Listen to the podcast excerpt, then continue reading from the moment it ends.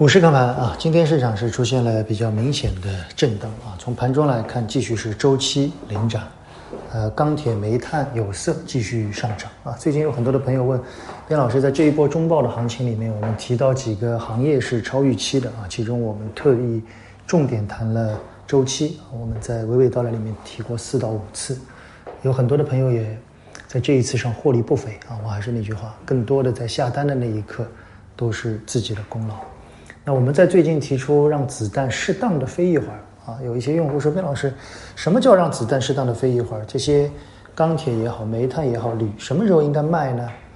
啊，这种适当的飞一会儿的尺度怎么去把握啊？我觉得我们之前说过啊，投资部分是科学，部分是艺术。科学的部分更多的就是我们指的对企业的研究啊，对企业财务的研究，甚至对估值的看法，这个东西是客观的。艺术的部分呢，更多的是对情绪、市场趋势啊，我们是经常说的技术派。有机会我们在明天的娓娓道来里面跟大家聊一聊吧。让子弹适当的飞一会儿的时候，更多的是要感受市场的水温啊。我们这样说量价时空，这个时候呢，就是对时空的一些判断。但总体来看，我觉得周期的行情开始进入到一个高位的震荡或者加速期。这个时候让子弹飞一会儿，是针对。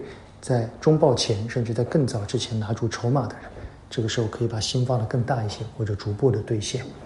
从整体市场来看，我们认为市场的高低切换，或者说资金从高估值往低估值的流动并没有改变，依然在进行。我建议大家把眼光放到更多的一些低估值的板块上来。